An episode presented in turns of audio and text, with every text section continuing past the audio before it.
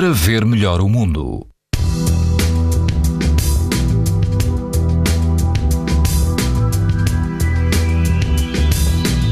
Dia de calor e todo o país apresenta risco alto e muito alto de exposição à radiação ultravioleta.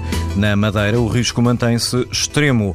No Algarve, na Praia da Oura, também há risco muito alto de exposição aos raios UV. O vento é moderado e a temperatura da água chega aos 21 graus. Mais a norte, na praia Osso da Baleia, no Conselho de Pombal, em plena Mata Nacional do Urso, o índice UV 8, ou seja, muito alto. Não há vento e a água vai estar entre os 20 e os 21 graus.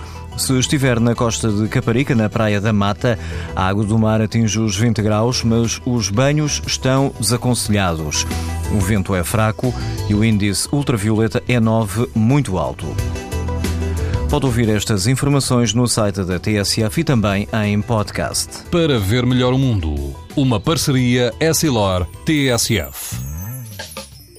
Os raios solares podem provocar lesões nos olhos das crianças e dos adultos.